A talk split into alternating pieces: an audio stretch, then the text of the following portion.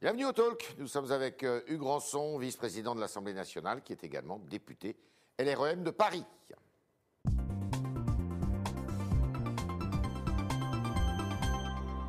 Hugues Ranson, bonjour. Bonjour Yves Tréhard. Alors, il y a une nuit très agitée de l'autre côté de l'Atlantique, à Washington, avec euh, euh, des violences, même une personne qui est décédée dans ces violences au Capitole, donc au Parlement, euh, au Parlement américain.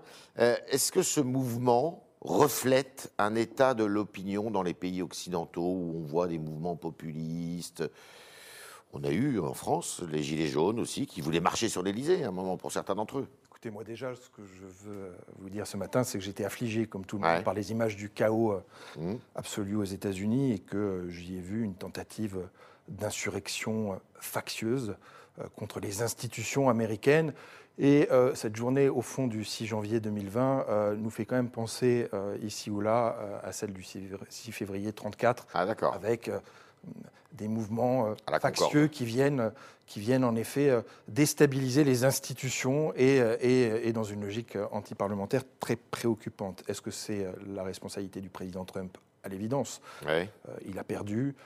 La fin de son mandat est aujourd'hui absolument pathétique et je crois qu'il devra rendre des comptes sur ce qui s'est passé hier parce qu'il ne faut pas le minimiser. Lorsque vous avez euh, euh, des manifestants qui s'insurgent avec des euh, t-shirts évoquant le camp d'Auschwitz, quand vous avez euh, le drapeau des confédérés qui est brandi au sein du Capitole, ce ne sont pas des éléments anodins. Ayons conscience de la gravité que de l'instant. Est-ce que c'est diffusable Ouais. ou est-ce que c'est Le reflet. Ailleurs Je ne le crois pas. C'est très lié à la personnalité du président Trump. En revanche, il y a tout le monde à l'occasion de s'en apercevoir, ici ou là, des mouvements populistes. Marine Le Pen a d'ailleurs érigé Donald Trump comme un modèle. Mhm. Euh, Est-elle aujourd'hui en capacité de condamner ce qui s'est passé cette nuit aux États-Unis? Nous l'attendons avec beaucoup d'impatience, parce que je crois que là-dessus, il faut être très ferme et ne rien laisser passer. Alors, euh, nous, la France, ben, on est englué dans cette, euh, comme les États-Unis d'ailleurs, d'une certaine façon, euh, dans cette euh, pandémie du, du Covid-19. Euh, la stratégie vaccinale n'était pas la bonne, puisque un coup d'accélérateur a été mis par le, les pouvoirs exécutifs après bah, moult critiques qui ont été entendues ici ou là, non? Écoutez, je crois qu'il faut déjà avoir conscience de la gravité et du caractère inédit de ce que nous vivons. Ouais. Un virus qui a bloqué pendant toute l'année 2020 la planète, un virus Ouais. qui tue, qui crée de la précarité et l'exclusion, qui détruit l'économie. Et le fait qu'en un an, on ait pu trouver une solution vaccinale est déjà une prouesse un scientifique absolument inimaginable. Et au fond, euh, le vaccin n'est pas la seule clé, mais c'est une clé pour sortir de la salle dans laquelle ce virus Ouais. nous a enfermés. Donc il faut une stratégie vaccinale et il Et faut qu'on puisse engager une campagne vaccinale. Il y a deux difficultés par rapport à cette campagne vaccinale. La première difficulté, c'est la réticence qui existe euh, d'un certain nombre de Français. Ouais. Il y a ceux qui considèrent que euh, voilà, on, on doit être dans une forme de euh, vaccino-scepticisme par principe. À cela, bon, ben, c'est très, très regrettable D'accord. au pays de Pasteur, mais on peut considérer qu'ils seront difficilement euh, persuadés. Il y a ceux qui, en revanche, ont une inquiétude légitime, Une qui ont des craintes, qui se disent que les choses sont allées trop vite, que la politique des laboratoires est peut-être contestable et Mm. qu'il faut peut-être laisser euh, euh, le temps un peu s'écouler. Et à cela, je pense qu'il faut qu'on puisse avoir un message rassurant et euh, un message, au fond, de, euh, fondamental d'un- pari à faire et d'un espoir à avoir. Oui, mais. La deuxième grande difficulté Ouais. par rapport à cette campagne vaccinale, c'est euh, la stratégie vaccinale et son application. Ça Et alors? La stratégie vaccinale, je crois, est la bonne. Elle est bien pensée, elle est adaptée, et c'est ce qu'il fallait faire, à savoir cibler Des les publics, populations euh, les plus fragiles, plus fragiles, plus à risque. prioriser ensuite la vaccination, et ensuite réfléchir Oui, en cercle c'était lent par rapport à d'autres En pays. revanche, il y a à l'évidence un problème de mise en œuvre. Est-ce un problème d'intendance? Est-ce un problème de logistique? Peu importe, il faut que nous puissions aller plus vite. Le cap est le bon, le Mhm. plan de vol est le bon, mais la vitesse de croisière n'est pas suffisante. beaucoup. Et donc, il faut aller évidemment beaucoup plus vite, et il faut une accélération qui, je crois, a été décidée par les pouvoirs publics. Beaucoup dénoncent des lourdeurs administratives, une espèce de bureaucratie monstrueuse qui euh, eh ben, fait patiner un peu euh, l'action d'une certaine façon. Écoutez, moi, je, je- je- je l'entends. Je regrette beaucoup euh, que dans la gravité de l'instant, les polémiques succèdent aux polémiques. Je pense qu'il n'y a pas euh, l'État d'un côté contre les collectivités locales. Il n'y a pas. Qui, elles, veulent justement s'occuper de la vaccination. Il n'y a pas ceux qui voudraient se faire vacciner qui seraient vertueux contre les dangereux complotistes qui auraient peur du vaccin. Il n'y a pas le gouvernement contre l'opinion publique. Il y a une société qui aujourd'hui mmh. est fragile, complexe et qui doit se mobiliser collectivement pour que cette campagne vaccinale soit une réussite. Et ce matin, moi, j'en appelle à une mobilisation générale, à une mobilisation nationale pour que la campagne de vaccination mobilise tous les acteurs et qu'elle soit une réussite. ça veut dire les collectivités territoriales Bien sûr, ça veut dire qu'il n'y a pas les uns contre les autres, ça veut dire qu'il faut qu'on puisse travailler ensemble, main dans la main. J'entends les critiques qui sont faites par les présidents de région contre l'État, parfois contre les élus de la nation, contre les présidents de région. Mmh. Mais croyez-vous qu'on soit à la hauteur de la situation en procédant ainsi? Je pense qu'il faut qu'on érige la campagne de vaccination comme une grande cause nationale pour cette année 2021, pour faire de cette campagne une réussite et pour lever les doutes et les craintes qu'il faut par ailleurs savoir entendre et savoir comprendre. Je ne crois pas qu'il y ait euh, une stratégie euh, du chacun pour soi. Et lorsque les régions nous disent qu'elles veulent euh, commander elles-mêmes des doses de vaccins, je, je pense que c'est une erreur. Je crois qu'il faut un effort collectif solidaire et que l'effort collectif solidaire est toujours préférable à la stratégie du chacun. Tout doit passer donc par l'État au niveau central. Ben, en matière de santé publique, il va de soi qu'on est en matière de, on est dans un domaine de compétences régaliennes. C'est à l'État d'assurer la santé publique sur l'ensemble de son territoire pour pouvoir avoir une stratégie identique en Bretagne et en Corse, mhm. en Alsace et euh, en Aquitaine. Il ne faut pas différencier les territoires. Et qu'ensuite, évidemment, dans le déploiement de cette stratégie, tous les acteurs puissent avancer main dans la main. Lorsque la, ville de Paris euh, décide de euh, réserver un certain nombre de, en tout cas d'identifier un certain nombre de gymnases ou de commander des congélateurs, ça va dans le bon sens. Ça se fait en coordination avec les services de l'État. Il faut mobiliser tous les acteurs, tous les personnels de santé, les infirmiers, les pharmaciens qui le demandent, et qu'on puisse ensemble faire de cette campagne de vaccination une grande réussite. Mais il faut sortir des polémiques qui, je le crois, ne sont pas à la hauteur de la gravité. Il y en a eu trop à l'évidence. Oui, mais il y a eu des erreurs sur le masque, il y a eu des erreurs sur le dépistage, bien sûr, il y a eu des erreurs sur la vaccination. Et vous savez, donc elles sont compréhensibles ces critiques. Tout à fait, Yves Le corollaire de la mobilisation euh, générale et nationale que j'appelle de mes voeux, c'est le contrôle et c'est la transparence. Il faut qu'on puisse avancer dans cette stratégie vaccinale en transparence. Ça veut dire comprendre ce qui se passe, évaluer ce qui se passe, savoir euh, quelles sont les commandes, où en sont euh, les questions logistiques. Donc le contrôle, c'est le Parlement, ça? Et le contrôle, par définition, est celui de l'Assemblée nationale et du Parlement. Et il faut associer l'Assemblée. Est-ce que vous êtes suffisamment associé? Il faut le faire. Il y, a, eu euh, une présentation de la stratégie vaccinale par le Premier ministre euh, à, la mi-décembre. Mmh.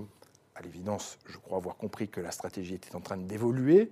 Je pense qu'il faut qu'on puisse établir un calendrier euh, de consultation et d'information régulière du Parlement et que c'est au Parlement. C'est insuffisant pour le moment mais écoutez, ça va, être, ça va être fait et il faut considérer que si c'est une mobilisation générale, le Parlement, dans toutes ses composantes, sur tous les bancs, doit être associé à cette stratégie vaccinale dans son contrôle. Vous avez vu d'un mauvais œil euh, cette affaire de, de comité euh, citoyen qui a été nommé euh, pour comité justement accompagner le suivi? C'est une idée qui a été mise par le Conseil scientifique, une idée qui est légitime, qui est considérée que pour réussir la stratégie vaccinale, il faut associer Mais c'est pas vous la société de votre pouvoir? Il faut associer la société civile. Est-ce que dans donc le principe même du comité citoyen me convient parfaitement Est-ce que euh, la modalité qui a, choisi, a été choisie, à savoir sélectionner par tirage au sort 35 citoyens, je crois, reconnaissons-le aujourd'hui, que tout ça est un peu cosmétique et probablement inutile. Euh, s'il s'agit d'avoir un comité avec des représentants de patients, avec des usagers du service de la santé, avec des responsables euh, spécialistes de la prévention pour pouvoir analyser ce qui se passe en appui au contrôle institutionnel fait par le Parlement, je crois que ça ira dans le bon sens. Alors, euh, dans ces conditions, est-ce qu'il faut, et certains le disent à l'intérieur de la majorité, est-ce qu'il faut continuer les réformes qui étaient prévues par le président de la République vous savez, je crois que l'épidémie en tant que telle ne doit pas et ne va pas interdire euh, le débat public, la controverse et les projets de société qui, par mmh. définition, dans une démocratie, doivent s'affronter. Il faut continuer les réformes Donc, précisément, euh, notre capacité aux uns et aux autres à bouger, elle doit perdurer. D'ailleurs, l'agenda euh, parlementaire des prochaines semaines mmh. est un agenda chargé. Vous aurez une loi sur euh, les principes républicains, vous aurez Ouais. euh, une loi sur la traduction du euh, euh, une loi dite écologie sur le cons- comité Ouais. consultatif. euh, et, et on aura aussi un agenda marqué par euh, le grand âge et l'autonomie. Donc il y a des choses qui vont. Il faut y aller, il faut continuer. Être faites. Ensuite, on ne peut pas se permettre aujourd'hui, dans une société qui est fragilisée, je le crois, de remettre dans le débat des sujets qui seraient euh, Les retraites? évidemment, euh, je pense notamment aux retraites. Vous n'êtes pas pour le retour de la réforme des retraites? Je ne crois pas qu'il serait raisonnable à ce stade et dans le contexte qu'on connaît de remettre à l'agenda immédiatement cette réforme. Pourquoi? Parce que la société n'y est pas prête, parce qu'on sent qu'on est dans un moment de tension, parce qu'on voit aussi que dans cette réforme des retraites, il y a un engagement de campagne, la réforme systémique, Ouais, il faut introduire de la justice dans Ouais. le système de retraite, ouais. et qu'il y a aussi une dimension paramétrique. Et que ceux qui plaident pour qu'on fasse vite la réforme des retraites sont plutôt ceux qui sont attentifs à la question paramétrique, à l'équilibre général. Donc il ne faut pas y toucher. C'est une pense- réforme de début je de deuxième quinquennat Le, le président Ferrand euh, de l'Assemblée nationale a indiqué que c'était plutôt euh, euh, par cette réforme qu'on pouvait démarrer un, un cycle de mandats, de nouveaux mandats. Je, Ouais. je- je m'inscris dans la volonté du président Ferrand de, de- de gagner un peu de temps et de, et de considérer que mettre ce sujet aujourd'hui dans le débat public n'est pas raisonnable. Euh, vous avez parlé tout à l'heure de la réforme sur euh, le renforcement des principes républicains. Euh, et elle va dans le bon sens, cette, ce projet de loi va dans le bon Elle va dans le bon sens, ça va être un moment important de la législature, c'est un débat qui est attendu, c'est un débat qui a été exprimé, en tout cas qui a été initié par le président de la République dans un discours très équilibré au. Euh, Et il y a depuis, il y a eu des événements, il y a eu des- attentats, Il y a hein. eu attentats, il y a des choses qui doivent être faites, notamment pour renforcer la laïcité. Nous considérons aussi, avec un certain nombre de parlementaires de la majorité, membres d'En commun, le mouvement que nous avons euh, lancé avec Barbara Pompili et Jacques Maire et un certain nombre de parlementaires, euh, que dans les principes de la République, il y a la laïcité, il y a la liberté, bien sûr, mais il y a aussi l'égalité et la fraternité, il faut la- et que il faut probablement renforcer le dispositif qui nous est proposé par euh, euh, voie parlementaire pour euh, qu'on puisse avoir des choses en matière d'égalité réelle dans le domaine de logement, dans le domaine de l'éducation, dans le domaine de l'emploi. Il va falloir compléter, je le crois, ce dispositif. Il est essentiel, mais la République, qui est notre fondement, qui est notre ciment, c'est évidemment la liberté, c'est évidemment la laïcité, c'est évidemment des devoirs, mais c'est aussi des droits que les euh, citoyens peuvent attendre en matière de, de réussite républicaine. Alors, ce projet de loi ne comprend pas un mot qui est essentiel et pourtant qui, euh, autour de- duquel tout tourne, c'est le mot islam. Vous comprenez ça? Je comprends qu'il ne faille pas euh, stigmatiser ou pointer du doigt telle ou telle catégorie de la population. La République, c'est la République de tous les citoyens. Et la République, ça implique qu'on puisse renforcer ses principes en matière de liberté, en matière de laïcité, et ce à quoi vous faites allusion, il y a des dispositifs très importants qui sont proposés, qui sont aujourd'hui Mmh. discutés par la commission spéciale Mmh. présidée par le président François de Rugy. Mais il y a aussi d'autres domaines sur lesquels il faut qu'on puisse travailler et avancer. Est-ce qu'à votre avis, l'élection présidentielle que vous avez évoquée de 2022 se jouera sur la bonne ou mauvaise gestion de la pandémie par le pouvoir exécutif? L'élection présidentielle de 2022, à mes yeux, se jouera sur une question. Comment pouvons-nous réparer le pays et prendre soin à la fois des individus et de la société qui est aujourd'hui fragile? Ça n'a pas été fait pendant cinq ans, ça? Réparer et prendre soin, c'est, vous savez, pour la gestion du Covid, il y a ce qui est fait en matière d'urgence. Mhm. L'État est intervenu avec des dispositifs de soutien pour maintenir l'emploi, pour maintenir l'activité économique. C'est essentiel. On a voté aussi un plan de relance à long terme pour transformer la France à plus long terme, Mhm. Horizon 2030. Mon point de préoccupation, vous savez, c'est ce que Tchekhov disait, c'est il faut savoir enterrer ses morts Mhm. et réparer les vivants. Je crois qu'aujourd'hui, le sujet pour la société française, ça va être cette zone grise quand on va sortir de l'urgence, quand la perfusion va être débranchée. Comment est-ce qu'on répare une société Les vivants si fragile, si abîmée par cette épidémie que euh, nous n'avions pas vu euh, arriver? Réparer et prendre soin, c'est là-dessus que va se jouer l'élection présidentielle, me semble-t-il, bien plus que sur tout un tas d'autres sujets importants, mais qui ne seraient pas, à mon sens, prioritaires dans le débat. On est avec Hugues Rançon ce matin au Talk du Figaro et on continue avec vos questions, chers internautes, qui sont posées par Roman Boucher.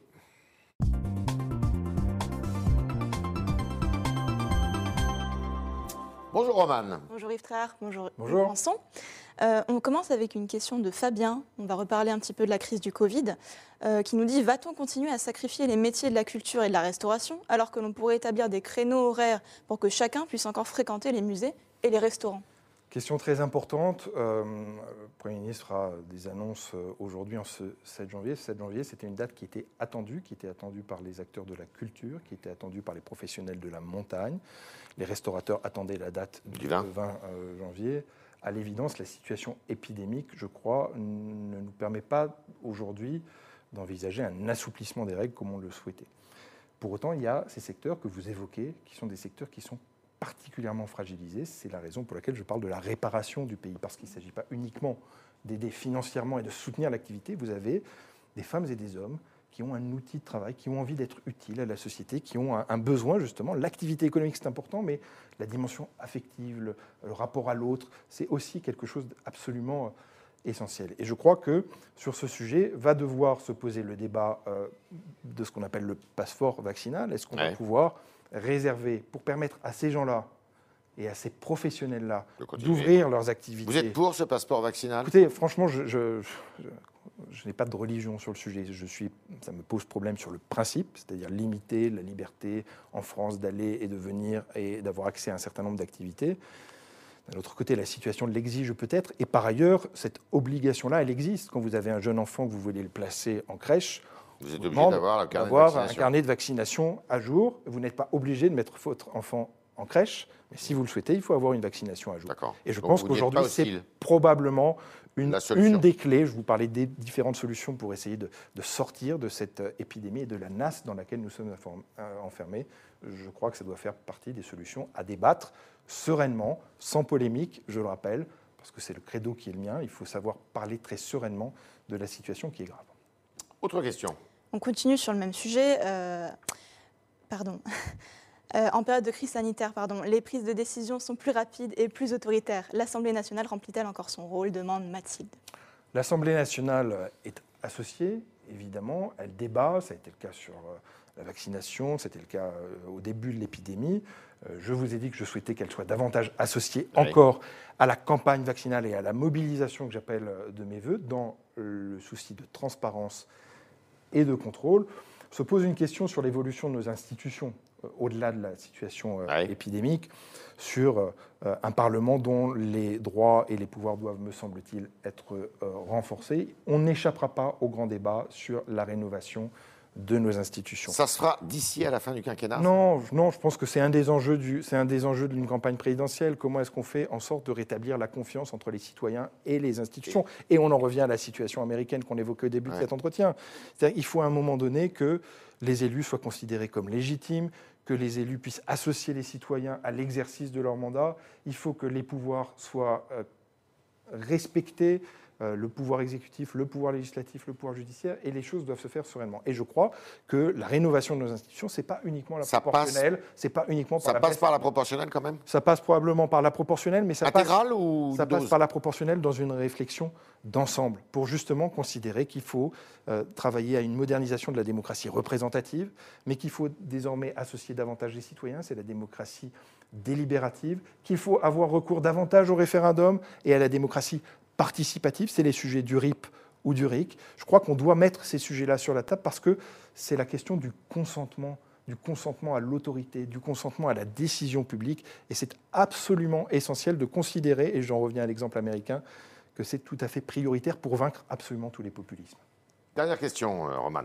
Nicolas Dupont-Aignan, François Asselineau et Florian Philippot réclament une information hebdomadaire sur les traitements contre le Covid-19, alternatifs au vaccin. Michel vous demande si vous trouvez ça normal.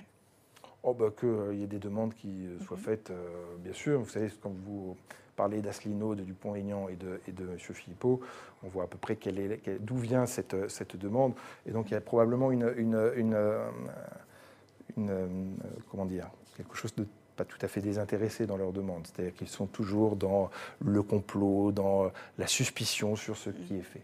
Je crois vraiment qu'il est important qu'on puisse voir les choses avec beaucoup de sérénité, qu'on associe le Parlement, qu'on puisse évaluer ce qui est fait, ce qui va dans le bon sens, ce qui va dans le mauvais sens. Vous savez, une situation comme on l'a vu aujourd'hui requiert de la part des responsables publics beaucoup d'humilité il faut savoir reconnaître quand on n'a pas assez de masques, quand on n'a pas assez de vaccins, quand les choses vont dans le bon sens. Ça n'a pas été fait souvent là. Mais c'est la raison pour laquelle je vous le dis. Je crois qu'il faut avoir, par rapport à une situation aussi grave et par rapport à l'épreuve que nous vivons, beaucoup d'humilité. Et c'est ce qui permettra aussi de restaurer la confiance et de faire en sorte que cette année 21 soit une année de réussite dans la sortie du Covid. Merci Hugues Grosson. Merci, Merci d'avoir répondu à toutes nos questions, aux questions euh, des euh, téléspectateurs, auditeurs, euh, internautes qui étaient posées ce matin par Roman Boucher, que je remercie tout spécialement, puisque c'était sa dernière apparition dans le talk.